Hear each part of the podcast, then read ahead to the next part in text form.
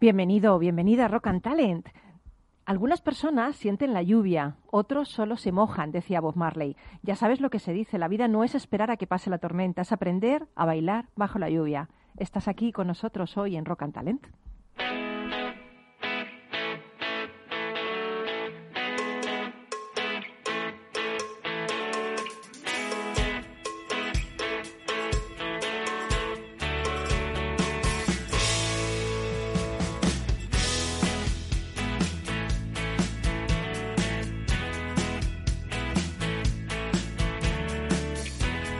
En Capital Radio, Rock and Talent, con Paloma Orozco. ¿Qué tal? Bienvenido, bienvenido a Rock and Talent, que ya es primavera y no solo en el corte inglés, también es primavera en todo el mundo. Dice un proverbio chino que quien regresa de un viaje no es la misma persona que partió. Y es que cada viaje te cambia, te transforma. A mí siempre me ha gustado viajar mucho, quizá por eso de que cuando vives mucho tiempo en un lugar te vuelves ciego porque ya no observas nada. Y lo mejor es viajar para no quedarse ciego. Existen muchos tipos de viajes, también el interior, ese que emprendes para conocerte un poco más, donde buceas en océanos de miedo, donde te, te expones al sol de la felicidad y duermes en la posada del silencio. Todos hemos nacido viajeros. El 97% de nuestro cuerpo está constituido por polvo de estrellas parece poesía, pero es ciencia. A principios del siglo XX, Aleister Crowley promovía la idea de que cada hombre y cada mujer es una estrella, mientras que el rockstar del cosmos, Carl Sagan, dijo que el cosmos está dentro de nosotros, estamos hechos de la misma sustancia que las estrellas.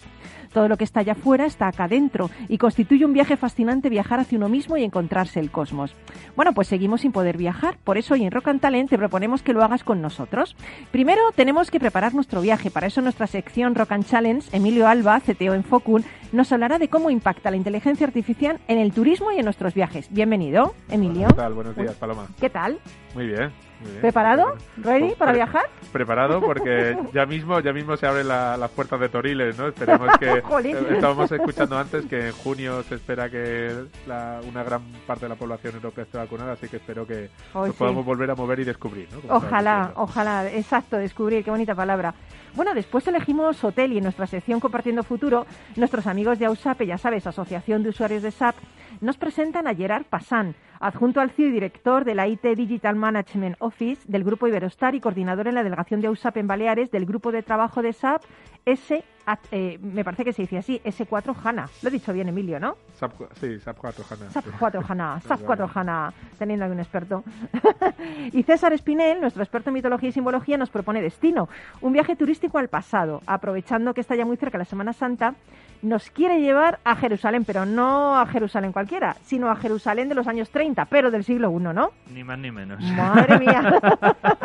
Un viaje al pasado que en realidad es eterno, porque eso es lo que tiene repetirlo todos los años, que siempre se trata de actualizar un poquito ese sentimiento que había y el por qué se realizaban esos viajes antiguos, que son las peregrinaciones. Qué guay. Bueno, yo creo que esto promete. Félix el Duende está eligiendo toda la música y a los mandos para que todo esto resulte una experiencia fascinante de música y de talento. Y tú al otro lado harás de esto magia. Así que quédate con nosotros, que empeci- enseguida, enseguida empezamos con Emilio. Chao. Ahora volvemos. Rock and Talent, con Paloma Orozco. Well,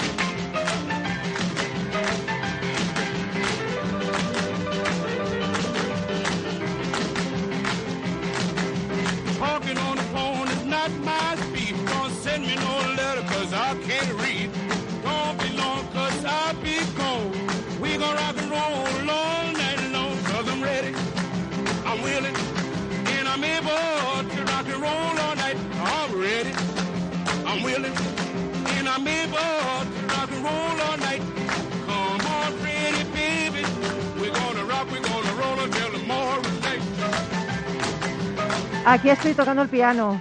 Emilio, tú la batería, ¿no? Y César la guitarra eléctrica. Creo que estamos haciendo una jam session virtual, ¿verdad? La sesión con Fast Domino. I am ready. ¿Estás I am ready? ¿Estás preparado? Completamente. ¿Completamente? Bueno, bueno, no sé. Vamos a, vamos a ver, ¿eh? Vamos a ver. Esto no lo has cantado, ¿eh? No, esta no. ¿Esta no te la Esta sabes? conozco, no. Es que eres muy joven, ¿no? Esta es de cuando, cuando Franco era cabo, así, ¿no? Eso sí. no, de más atrás, más atrás. Bueno, hemos llegado a esta preciosa sección Rock and Challenge que está cambiando el mundo de las ondas y el mundo en general. Talento, imaginación, compromiso con nuestros amigos de Focun, de los que cada semana aprendemos que lo que no se mide no se puede mejorar.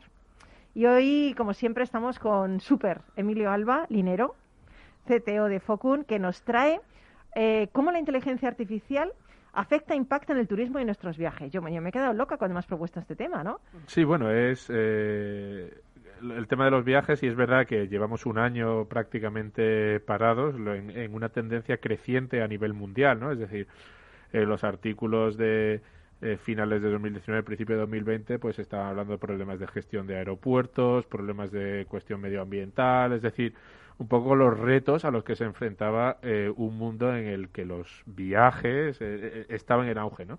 Y ahora, obviamente, todo, todo se ha parado, pero realmente la forma en la que se viaja está estaba cambiando mucho y, seguro que va a cambiar aún más y queríamos traer algunos aspectos en los que la inteligencia artificial está trabajando para mejorar la experiencia de empresas y personas en- en este campo. Qué bueno. ¿Empezamos cómo preparamos un viaje?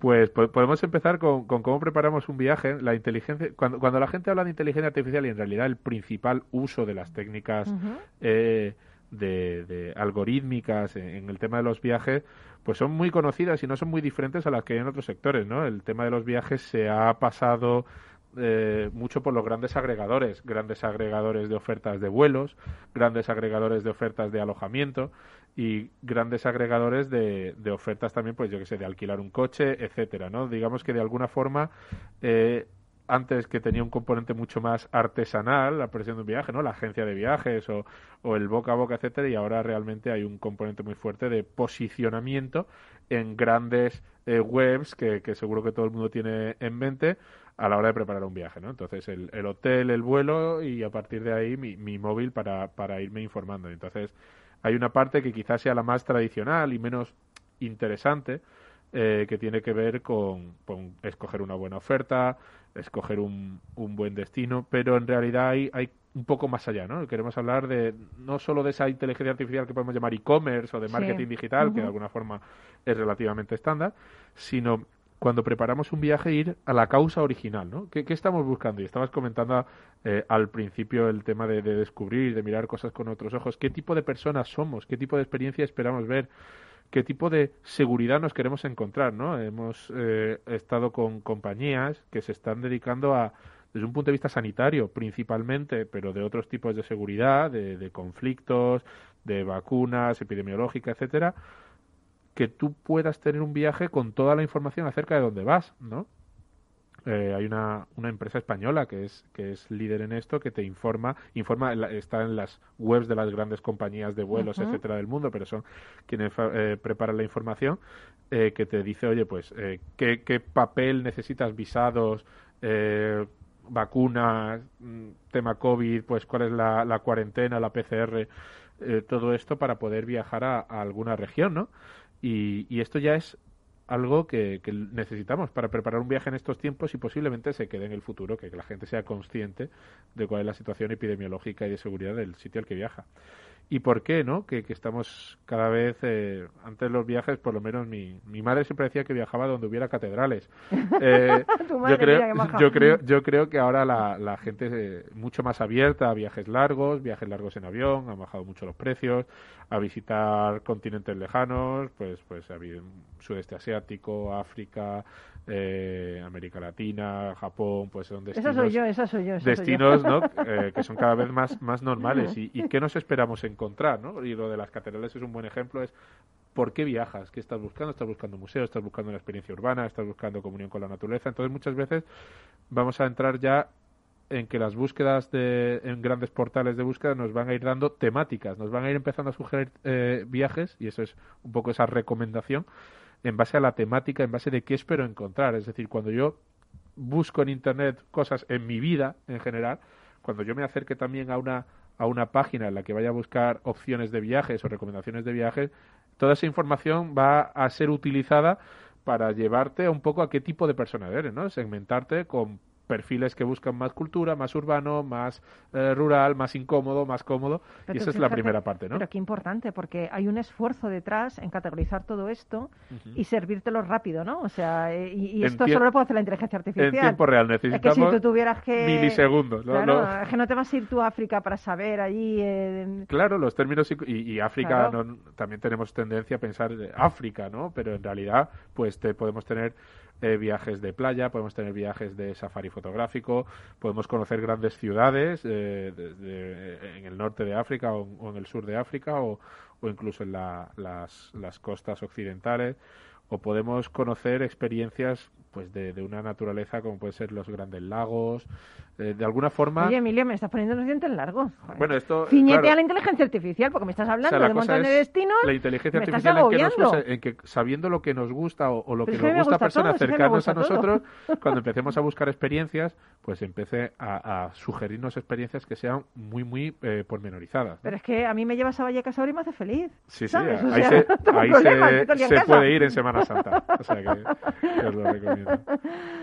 Oye, ¿viajaremos siempre acompañados por nuestro viajero inteligencia artificial en el futuro? Claro, hemos estado hablando de la preparación, pero yo creo que las cosas más interesantes van a ser eh, eh, cómo vamos a viajar. Es cierto que la unidad familiar es algo que cada vez se constriñe más, cada vez vivimos menos personas por, por hogar y el, el sector del turismo también se prepara para, para servirnos contenido, pues, pues cosas como realidad aumentada, es decir, que yo pueda eh, estar viendo un museo, un cuadro, un árbol, eh, un firmamento y poder eh, tener toda esa información simplemente apuntándolo con el móvil sin necesidad de buscarlo porque quizás no sé de qué estoy hablando, pero no necesito un guía o no necesito viajar con un experto para poder plantarme en, en un castillo de la República Checa y que me empiece a decir por, pues cuál es su historia, quién ha vivido ahí y todo todo esto es, son eh, diferentes experiencias que se van sumando ¿no? ¿no? al mundo del turismo. Y yo quiero decir que los guías que, que existan siempre, por, porque Los- una persona humana, eh, en fin, pero que es verdad que qué hubiera sido de nosotros en la pandemia si no hubiéramos tenido esto, Exacto. porque mira, César, que es guía del Museo del Prado, la gente ha podido seguir entrando a ver cuadros, que es que eso nos ha salvado un poco la cultura, ¿verdad? Sí, César? sí, pero yo también estoy de acuerdo con lo que está diciendo Emilio, que hay muchas cosas que tienen que cambiar. Ocurre también con la educación, por ejemplo. O sea, el dato bruto, efectivamente, ya no necesitas un saber enciclopédico para transmitirlo, porque es que, efectivamente, entrando ya en la Wikipedia ya te sale. Entonces, realmente creo que la profesión de los guías turísticos, por lo que por la parte que me toca, sí que tenemos que empezar a enfocarlo a lo mejor de otra manera. A lo mejor, efectivamente, poner más parte humana y no tanto de información, que efectivamente la información lo puede hacer una la máquina. inteligencia artificial. Claro, pero yo, por ejemplo, todo el tema de la simbología, todo el tema de la interpretación y también el interactuar con la otra persona, eso sí creo que es importante también y que eso realmente va, va a ser lo que va a marcar un poco la- el trabajo de los guías turísticos en el futuro. Exacto, Sí. y, y además, eh, si me permites, y saliendo un poco de lo que es la parte tecnológica, ¿no? Yo creo que eh, muchos de nosotros tenemos una serie de connotaciones o, o marco mental cuando podemos ver a lo mejor una iglesia barroca, que necesitamos un, un tipo de puente cuando po- podemos ver una pagoda, podemos ver un templo hinduista. Eh, no solo necesitamos toda la información, que como bien decís, pues puede estar al alcance de la mano, sino exactamente qué papel juega ese tipo de construcción en el entorno en el que estaba, en el tiempo y en espacio, que son tan ajenos a nuestra cultura. ¿no? Exacto. Yo creo que eso es algo que siempre bueno. eh, va, va a ser fundamental. Y otra barrera que, que se está intentando romper y cada vez más yo, es la barrera del idioma. Mm, Eh. ¿Cuántas personas pues no se Mm. han atrevido a hacer determinados tipos de viaje o solo lo han hecho en entornos muy muy organizados, muy paquetizados? Porque se sienten inseguros en la gestión de, pues, eh, desde pedir un desayuno hasta comprar un Mm. billete de tren. Yo porque soy buena con los gestos, por eso no me he echado para atrás, pero Exactamente, ¿no? Esto, Eh, aquello Recurrir a, a hablar el castellano muy alto, ¿no? A ver, a ver si Entonces, esa, esa barrera del idioma y el, el tema de la traducción automática, que realmente está empezando a ser muy útil y, y Mm, muy potente, sobre todo en los últimos dos tres años, con varios avances en el campo del Y eso procesamiento te une lenguaje mucho natural. a, a donde vas, ¿verdad? A la gente a la que vas a conocer. lo permite lo permite muchísimo y es, es fundamental si uno quiere sobre todo consumir información Claro. pues, pues en solitario o no tiene la suerte de tener a alguien que se la explique de- de- en un idioma que, que- que puede controlar ¿no? con lo cual eso también es muy importante para para entender cuál va a ser mayor apertura a ese viaje y sobre todo a ese viaje en grupos reducidos, a ese viaje en solitario, ¿no? Ir a un sitio que eh, encaje mucho a mí o a mí y a mi pequeño grupo, sin miedo al idioma, con mucha conciencia de cuáles son las eh, circunstancias que rodean de un punto de vista sanitario, de un punto de vista eh, social al sitio en el que voy y tener toda la información descontextualizada, hablábamos de los guías, descontextualizada al sitio al que voy, que enriquezca a lo mejor una historia que ya me, te puedes hacer tú y que será muy personal en base a guías, en base a libros, en base a historias del lugar que, quieres conocer. Pero esto es bonito porque da, eh, da accesibilidad, lo que tú dices, para viajar solo. O sea, quiero decir que, que te sientes más acompañado si sabes todo esto, la información, ¿no? Eso es. Y, y de alguna forma la siguiente eh, iteración, que hablábamos de viajar solo, será tener un asistente virtual, o podemos llamarlo como queramos, de continuo en el móvil, que haga las veces de, de alguien local eh, que de alguna forma te pueda ir recomendando según tus gustos, pues desde experiencias gastronómicas, un bar, un concierto, un, una, una pequeña galería. Yo no sé si eso es bueno que me enamoro, ¿eh? a mí me salió de ocio. vamos esta noche a tomar una copa, no sé qué, digo, venga, amor, donde tú quieras. Colaboramos también con una, con una compañía eh, española que está precisamente haciendo esto incluso en formato un avatar virtual con, Mm, con representación emo- con representación Bueno, bueno, 3D bueno. de, de alguien que, que está trabajando incluso el tema de la videollamada, es decir, que tú puedas ir eh, por la calle y recibas una videollamada en tu móvil que sea de, de tu asistente y te diga, pues sabes que dentro de cinco minutos aquí va a haber un concierto interesante o aquí te puedes cómo tomar un cóctel que Oy, sabemos oy, que oy. te gusta y que todo esto Y vaya eso ya estáis trabajando vosotros desde Focun. Y esto hay, hay nosotros colaboramos con empresas eh, por, eh, que, que en España hay muchas empresas haciendo cosas de inteligencia artificial Hostia, de, forma bastante interesante y esto es algo que ya se está empezando a, a probar, ¿no? De forma muy limitada y sobre todo en el campo del turismo, desgraciadamente, pues más limitada aún porque no, no es el momento de hacer muchas Claro. pruebas.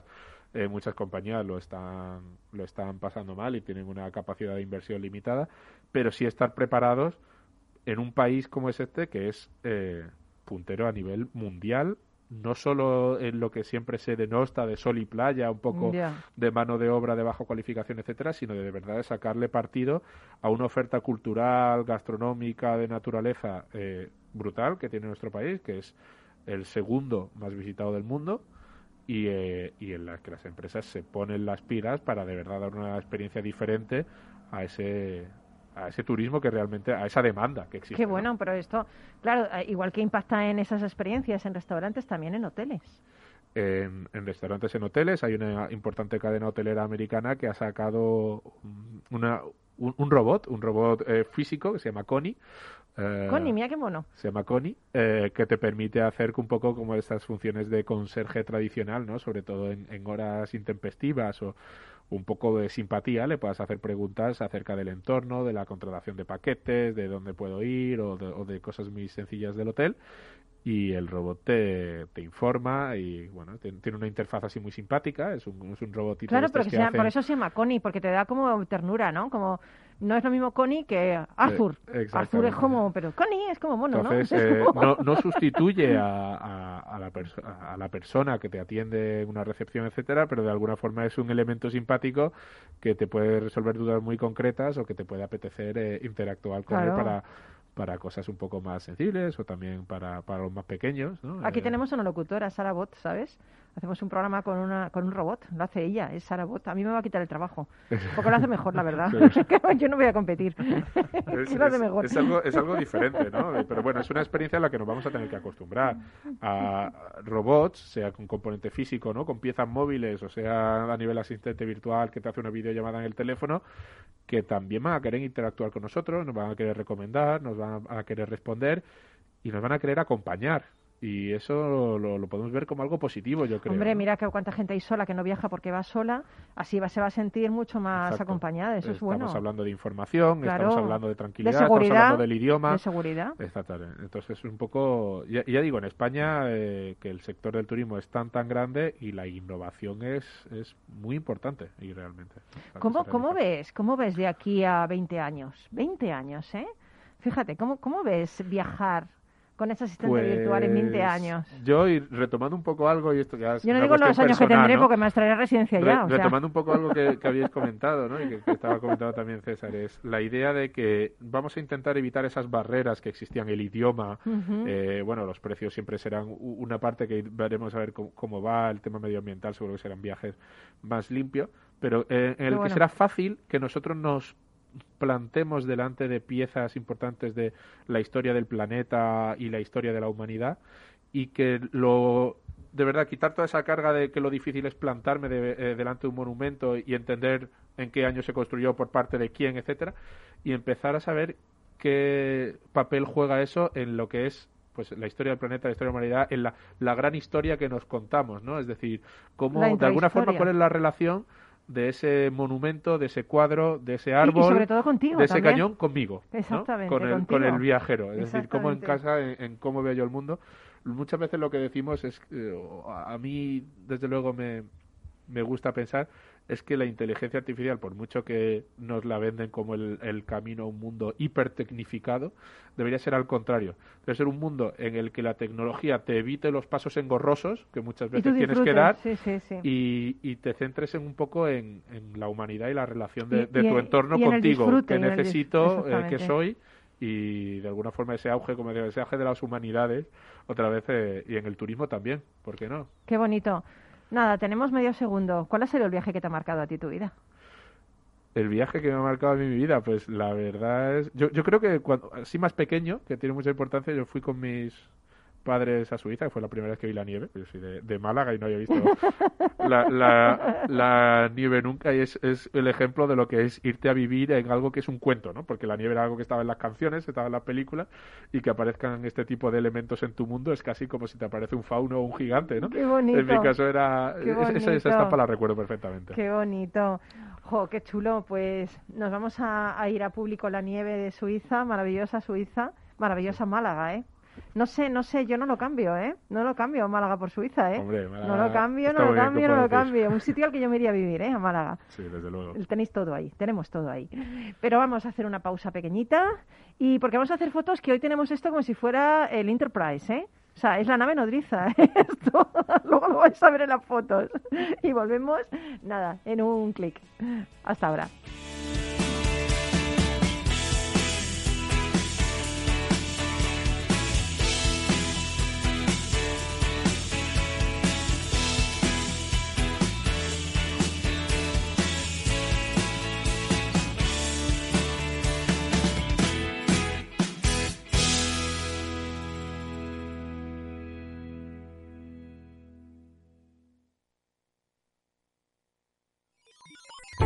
Los robots escuchamos Capital Radio.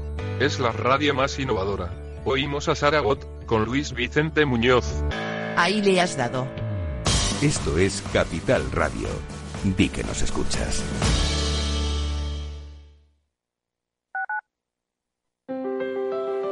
Si te gusta la cocina gallega de siempre, en el Mesón Gallego 1 y el Mesón Gallego 2 encontrarás los mejores pescados y mariscos de las costas junto a recetas de la Galicia interior, además de las carnes de Sanabria y los mejores embutidos de Zamora y nuestra terraza. Te esperamos en la calle Muller 35, teléfono 91 579 3623 y en la Plaza de la Remonta 13, teléfono 91 579 0769. Una recomendación del programa gastronómico Mesa y Descanso. Gráficas Naciones. Más de 50 años de experiencia en el sector de las artes gráficas. Apostamos por la última tecnología tanto en impresión offset como en digital y gran formato. Realizamos todo tipo de impresión. Tarjetas de visita, folletos, libros, vinilos, decoración y montaje de stands. Más información en el 91 629 2145 o en gráficasnaciones.es. Capital Radio.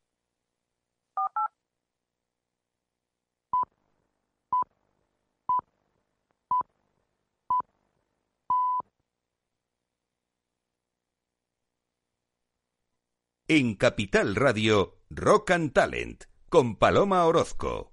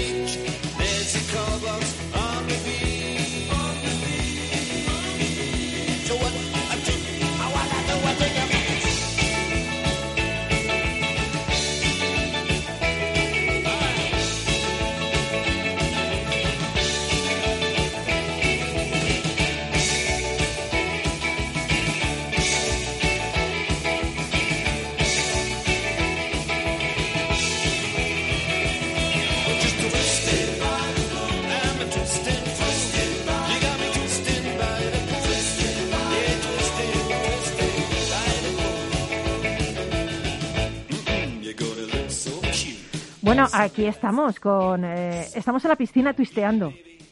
Y a unos días de Semana Santa, que años atrás era una de las ma- de, de los que más ingresos daba en el sector turístico, ¿no? Vamos a hablar de turismo y tecnología. Y vamos a hacerlo con una persona que oye, a mí me ha caído muy bien, que nos hemos conectado por LinkedIn, es una persona que sabe un montón, pero lo vamos a hacer después de oír esto. Compartiendo el futuro. Un espacio para la innovación, la tecnología y las personas. Ofrecido por la Asociación de Usuarios de SAP en España, AUSAPE. Bueno, y decía que es una persona que sabe mucho de todo esto y se llama Gerard Passan. ¿Qué tal, Gerard? Buenos días. Hola, buenos días, ¿qué tal? ¿Qué tal? ¿Cómo estás? ¿Bien? Bien, bien, bien, estamos. Estamos, Estamos, que, no es poco, ¿eh? No es poco. No, en estos días no es poco, ¿no? Oye, eres ingeniero industrial y has desarrollado toda tu carrera profesional en el sector turístico, primero en Solmería y en los últimos 14 años en Grupo Iberostar. ¿Verdad? Que, bueno, yo siempre digo que me encanta porque es una multinacional española, 100% familiar, más de 60 años de historia en el turismo y referente internacional. Eh, porque promovéis un, como un estilo de turismo más responsable, ¿verdad? Que se, cuide, que se centra un poquito en, en las personas, ¿no? En cuidar de las personas, del entorno, ¿no?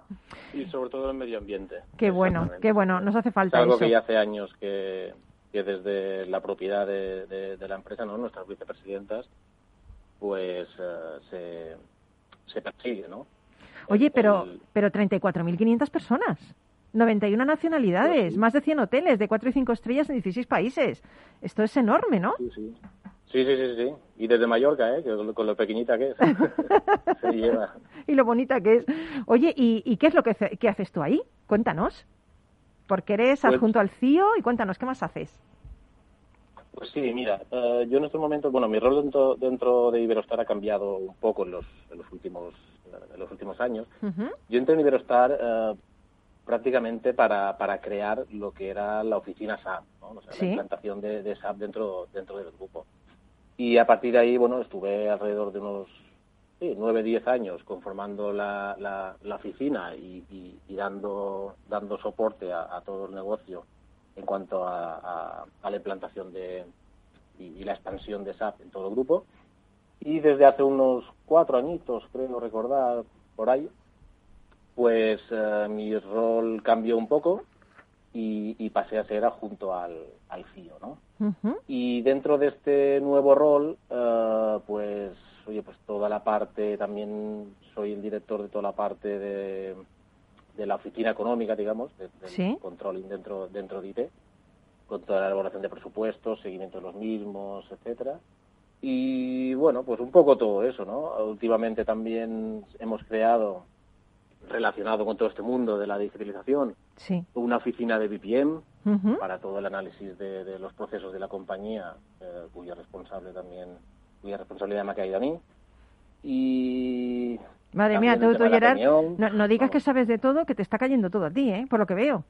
No, no sé de todo, pero estoy, estoy ahí, ¿no? Como el saco que, oye, ¿esto quién lo lleva? Pues Oye, mira, pues oye, Gerard. pero es que te lo digo porque también colaboras con la delegación de USAP en Baleares, coordinas el grupo de trabajo de SAP HANA, esta de esta asociación de usuarios de SAP. O sea, es que ya no tienes ni un minuto, Gerard. Eso sí, no, no, me queda, me queda poco, me lo paso, me lo paso bien. Y otras muchas cosas que tampoco nos salen por ahí, pero sí, sí, me lo, me lo paso bien. Lo de Ausape sí que fue una iniciativa de hace años que llevaba persiguiendo para, porque siempre nos quejábamos, ¿no? En las, en las islas, es que siempre que se, se organiza algo en la USAPE, pues tenemos que viajar, lo más importante es Madrid y Barcelona, y aquí en las islas no se hace nada, ¿no?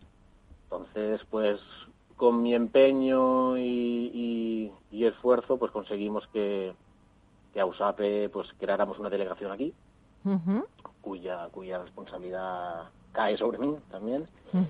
Y más que nada para, para dar un poco de visibilidad, ¿no? Y tener contacto directo con AUSAPE, con los expertos que AUSAPE proporciona, para que vinieran a la isla también, o a las islas, ¿no? Porque Sí. realmente es en todo Baleares, ah, a, a exponer, y incluso hemos tenido ah, reuniones con, con el propio SAP que ha venido aquí también a hacer es- exposiciones, o sea, un poquito de, de, de mayor relación, porque yo siempre digo, ¿no? Que aquí somos pocos pero grandes.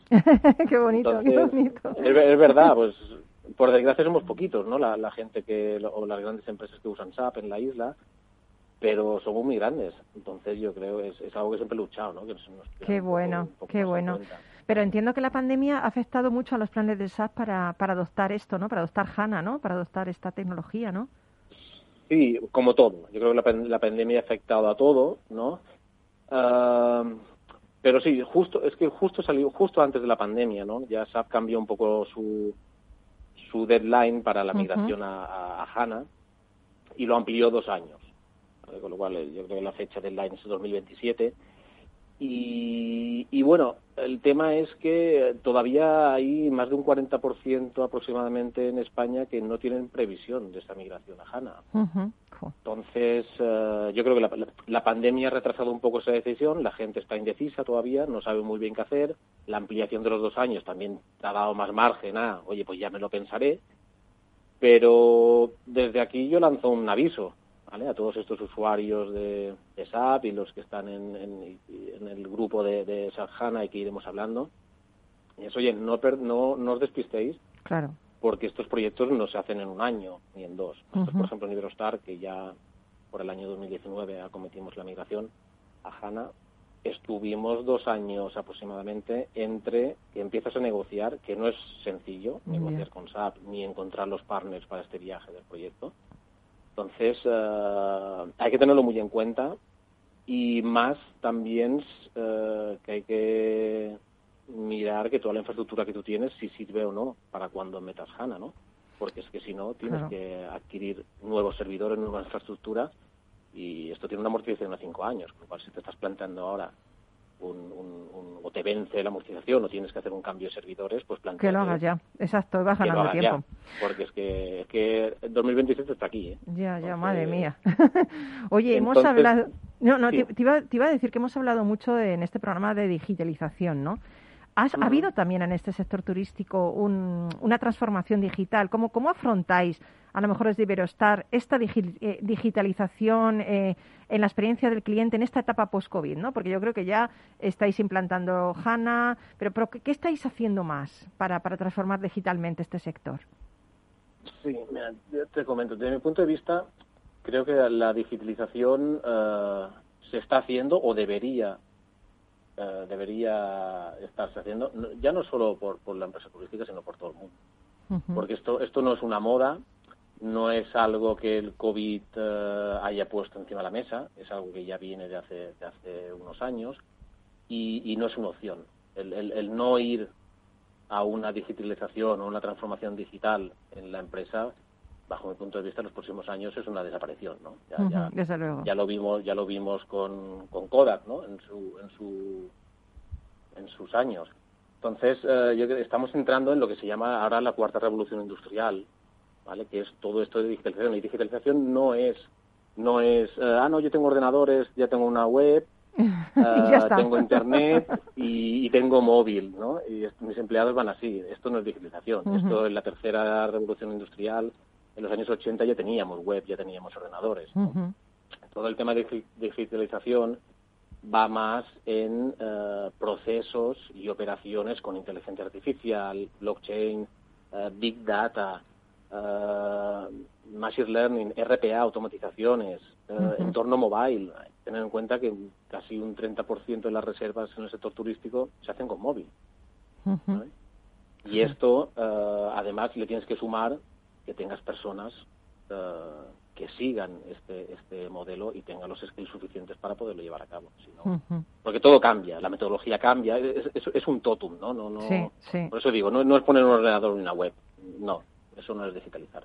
Digitalizar es un, es un mundo y no se hace en un año, ¿eh? So, como toda revolución industrial, estaríamos años digitalizando, pero hay que ir hacia ahí, no, no, no queda otra, ¿eh? No queda otra. Qué bueno. Bueno, y tú eres la persona adecuada, ¿eh? Por lo que oigo.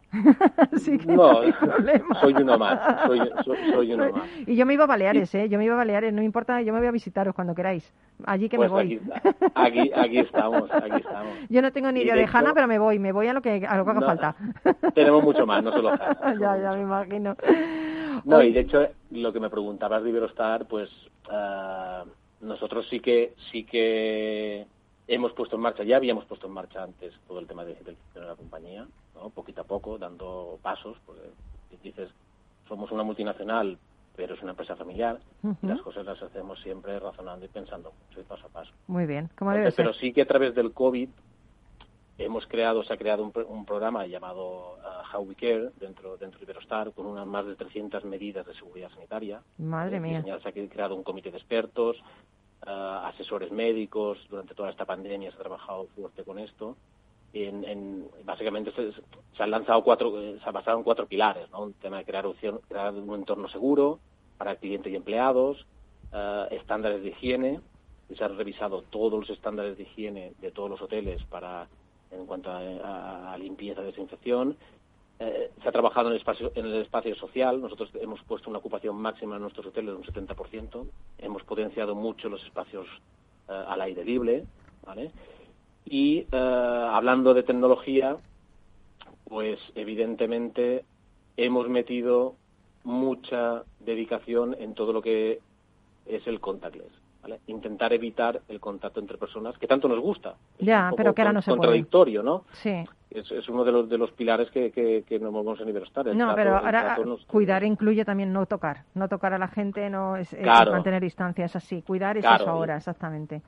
Eso, eso ha sido muy, muy importante, potenciando nuestra app, nosotros tenemos una app, potenciando nuestros activos digitales para que el cliente pueda en, en el hotel estar informado en pantallas, tótems, eh, todo por donde se mueve de, de- de la actividad del hotel, eh, ir al buffet y, y- y entrar sin, sin, sin tener que tocar nada de papel, quitar todos los papeles de las habitaciones, poder hacer el check-in desde tu casa Qué bueno. sin tener que hacer cola en la recepción. Bueno, para- que, que, que para me, que evitar- me voy, que me que ya me has convencido. No sigas que me voy para allá, que me voy. No, esto, esto, esto ha gustado, esto ha gustado. Cuando- hay, hay- No, no, que cuando yo me, permitan ya me voy para allá. Yo esto ya me tenéis No, no, allí. pues, pues est- estarás, estarás bien tranquila aquí porque la verdad es que le hemos puesto mucho foco. Genial. Entonces, Oye, y- lo refleja. Gerard, nos tenemos que nos tenemos que ir, nos hemos quedado sin tiempo, pero te agradecemos un montón que nos hayas atendido y te emplazamos a que vengas cuando puedas, cuando tú quieras. Aquí tienes tu casa.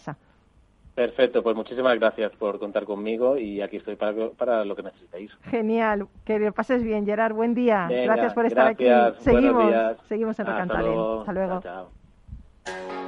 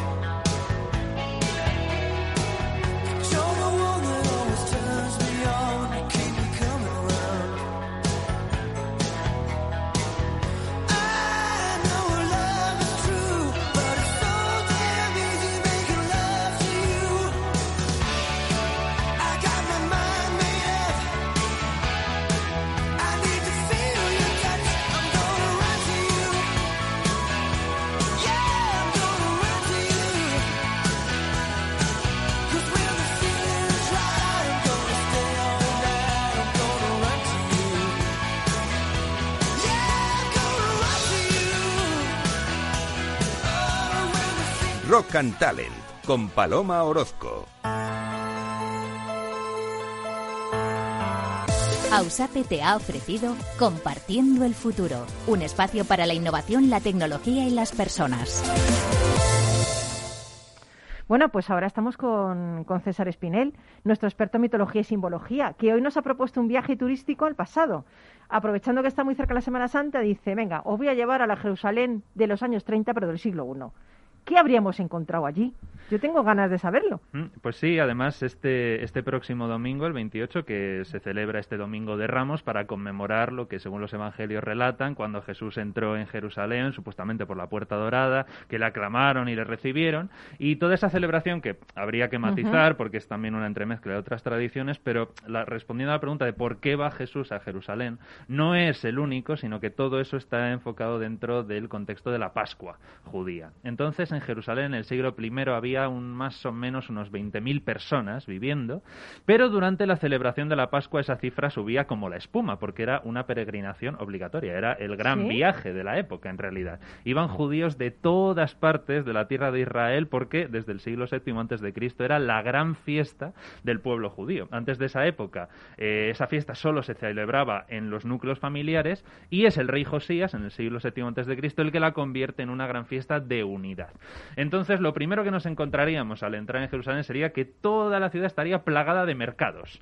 Mercados para comprar todo lo que era necesario Ay, para la mola. gran celebración que es la cena. ¿Cómo me mola lo de los mercados? Para. Pues los mercados estarían hasta arriba y sobre todo también el mercado de los corderos, claro, que era No, lo que se eh, comía y lo ese que se no, ese cenaba. no me gustaría.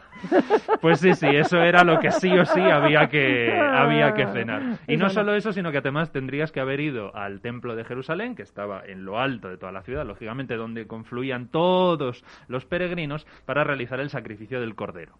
Entonces allí se sacrificaba Esto no me el está cordero. gustando, César, ¿eh? Lo Lo sé, pero es lo que había. Y de hecho, posteriormente, los intérpretes de Jesús van a justificar su muerte en la cruz a través precisamente de, De esa idea del cordero del cordero, pascual. sí, sí. El cordero pascual que es sacrificado en contra de su propia voluntad, en cambio Jesús que se sacrifica voluntariamente, expiando y limpiando así toda la genealogía de Abraham. ¿no? Ujú. Entonces, bueno, esa es la interpretación de Jesús. Pero sí, la fiesta consistía en esto. Se sacrificaba el cordero en la explanada del templo. Podía hacerlo cualquier judío, aunque normalmente se hacía eh, por- o la llevaba a cabo el padre de familia. Mientras que la sangre del cordero era recogida por un sacerdote que se la iban pasando de unos a otros hasta llevarlo hasta el altar, en el atrio del templo enorme, maravilloso, el templo reformado por Herodes, y de allí se vertía la sangre en el suelo para eh, encomendarlo a, a Dios. César, ¿esta es la parte gore del viaje? Eh, bueno, es la parte gore del viaje, pero, pero esto, fíjate, o sea, nos resulta gore a día de hoy, y fí- y fíjate que en España el tema de la matanza ha Ya, sido ya, algo ya, y todavía a día de hoy se sigue haciendo, pero eso era la gran fiesta, o sea, la idea del sacrificio mía. Del cordero. Y a día de hoy, de hecho, en el entorno semita continúa siendo Ya, ya, ya, importantísimo. ya. Eh, el caso es que después de realizar el sacrificio, ya la familia que había comprado el cordero se lo llevaba y se lo llevaba al lugar donde se celebraba la cena. Y esto es muy importante. Ha hablado antes Emilio del tema de los núcleos familiares que cada vez están, están viendo más reducidos. Aquí ocurría todo lo contrario. O sea, no solamente se sentaba a cenar la propia familia, sino que nadie Nadie, de los miles de personas que se reunían allí, nadie se podía quedar sin comer el cordero. Por lo tanto, había que haber mínimo 10 personas. Y no había ni pobres, ni desamparados, ni leprosos, ni mujeres, ni nadie, nadie, nadie se podía quedar sin comer cordero. Ah, mira, pero esto es bonito, porque ahora en la pandemia lo de 10 se nos ha quedado muy lejos. Sí, nos ha quedado demasiado lejos. Pero la importancia realmente era esa, ¿no? Como es una idea de comunidad, ya. había que justificar que nadie se quedara sin comer el cordero. Qué bueno.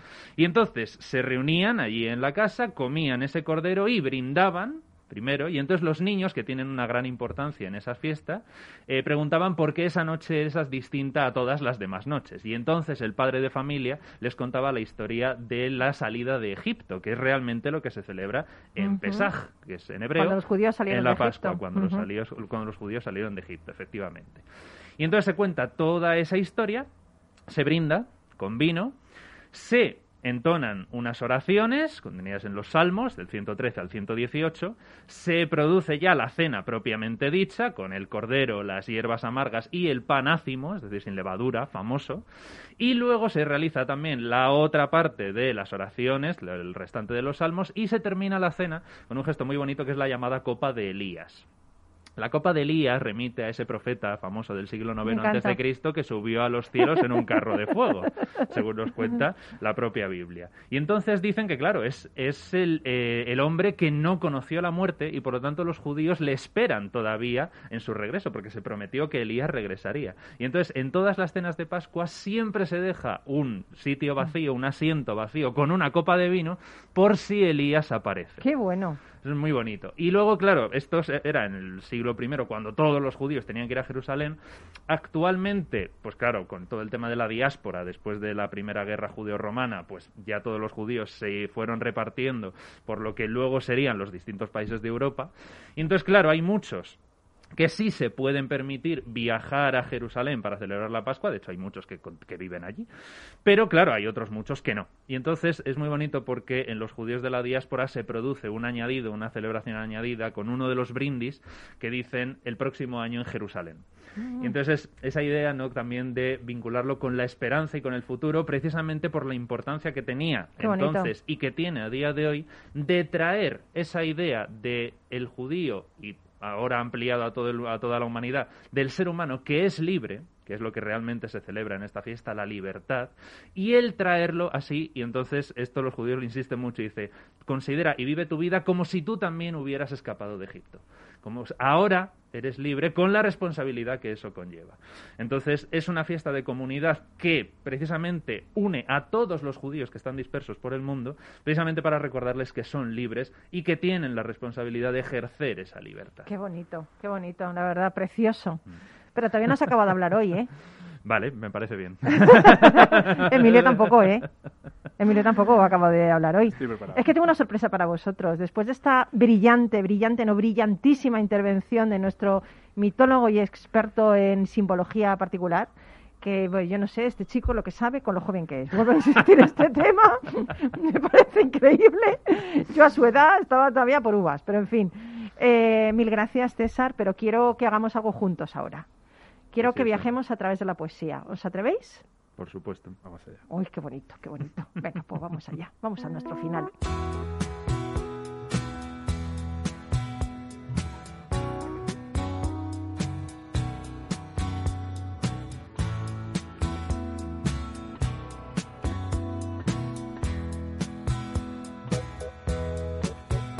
Bueno, pues ayer fue el Día Mundial de la Poesía, esa manifestación creativa de la diversidad. Por eso hoy vamos a terminar el programa compartiendo un poema contigo. Vamos a hacerlo César, vamos a hacerlo Emilio y voy a hacerlo yo. He elegido un poema que me encanta, se llama Carpe Diem de Walt Whitman. Dice así. No dejes que termine el día sin haber crecido un poco, sin haber sido feliz, sin haber alimentado tus sueños. No te dejes vencer por el desaliento, no permitas que nadie te quite el derecho a expresarte, que es casi un deber. No abandones las ansias de hacer de tu vida algo extraordinario. No dejes de creer que las palabras y las poesías sí pueden cambiar el mundo. Pase lo que pase, nuestra esencia está intacta. Somos seres llenos de pasión. La vida es desierto y es oasis. Nos derriba, nos lastima, nos enseña, nos convierte en protagonistas de nuestra propia historia. Aunque el viento sople en contra, la poderosa obra continúa. Tú puedes aportar una estrofa. No dejes nunca de soñar, porque solo en sueños puede ser libre el hombre. No caigas en el peor de los errores, el silencio. La mayoría vive en un silencio espantoso. No te resignes, huye. Emito mis alaridos por los tejados de este mundo, dice el poeta. Valora la belleza de las cosas simples. Se puede hacer bella poesía sobre pequeñas cosas. No traiciones tus creencias, porque no podemos remar en contra de nosotros mismos. Eso transforma la vida en un infierno. Disfruta del pánico que te provoca tener la vida por delante. Vívela intensamente, sin mediocridad. Piensa que en ti está el futuro y encara la tarea con orgullo y sin miedo. Aprende de quienes pueden enseñarte. Las experiencias de quienes nos precedieron, de nuestros poetas muertos, te ayudan a caminar por la vida. La sociedad de hoy somos nosotros, los poetas vivos. No permitas que la vida te pase a ti sin que la vivas. Qué bonito, ¿verdad, chicos? Chulo, ¿eh? Precioso, precioso, Chula la poesía, ¿eh? Mm, Sí. Oye, no te hemos preguntado cuál es tu viaje. ¿Fuiste a Jerusalén? Efectivamente, si es que ya, ya conoces la respuesta. sí, sí, Israel y Palestina en general. sí. Esos fueron tus O sea, viajes. Fue, fue algo mágico, Hmm. de verdad, sí, sí. Y, y Emilio ha dicho Suiza, tú Jerusalén. Mm. ¿Sabéis lo que voy a decir yo? Yo voy a decir, cada uno de los lunes que vengo aquí emprendo este viaje con vosotros. Bueno, es un honor compartir ole. este espacio con gente tan buena gente como tú que estás también al otro lado. Bueno, pues nos vamos, nos vamos, eh, pero no te olvides de poner poesía en tu vida, en tus viajes y de ser feliz.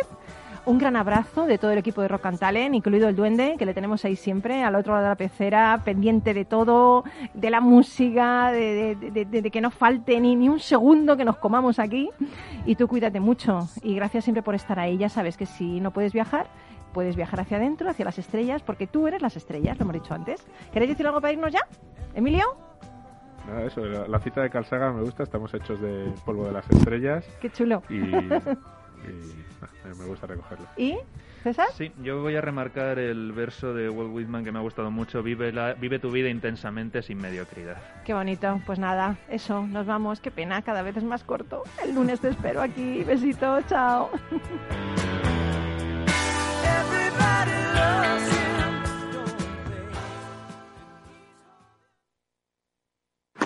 Si te gusta el pádel, en Capital Radio tenemos tu espacio. Todos los martes a las 22 horas saltamos a la pista para contarte la actualidad del World Padel Tour, los torneos amateur, las novedades de las marcas y toda la actualidad relacionada con el segundo deporte más practicado de España. Esto es Padel, los martes a las 10 de la noche en Capital Radio.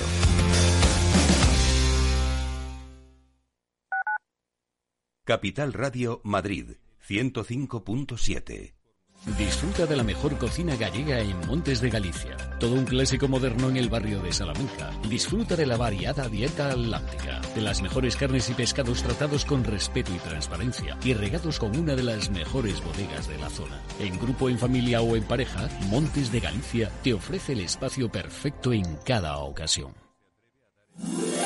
Todos los lunes a las 12, en directo en Capital Radio, la actualidad de personas y empresas en el Foro de los Recursos Humanos, primer espacio en la radio y en Internet dedicado a la gestión de personas y directivos en nuestro país. Pero más que nunca nos toca hablar de aspectos humanos. Voces acreditadas, profesionales del sector, empresas destacadas, empleados, líderes, todo sobre los recursos humanos. Un año más estamos con todos ustedes eh, en este espacio único en la radio y en nuestros contenidos dedicados a la diversidad. En la radio siempre en directo desde hace 18 años. Antena de Oro 2020. El Foro de los Recursos Humanos. Los lunes a las 12. Con Francisco García Cabello. Esto te estás perdiendo si no escuchas a Luis Vicente Muñoz en Capital, La Bolsa y la Vida. Luis de Guindos, vicepresidente del Banco Central Europeo. La economía española eh, sorprende, sorprende siempre para, para, para bien en los momentos más, más difíciles. Este, es un momento de una extrema complejidad. Eh, yo creo que les diría es, eh, tenemos una economía que es competitiva gracias a las reformas que se hicieron en su momento. Yo creo, estoy convencido que la economía española pues eh, rebotará y volverá a generar empleo con intensidad y volveremos a crecer por encima de la media. No te confundas. Capital, La Bolsa y la Vida con Luis Vicente Muñoz. El original.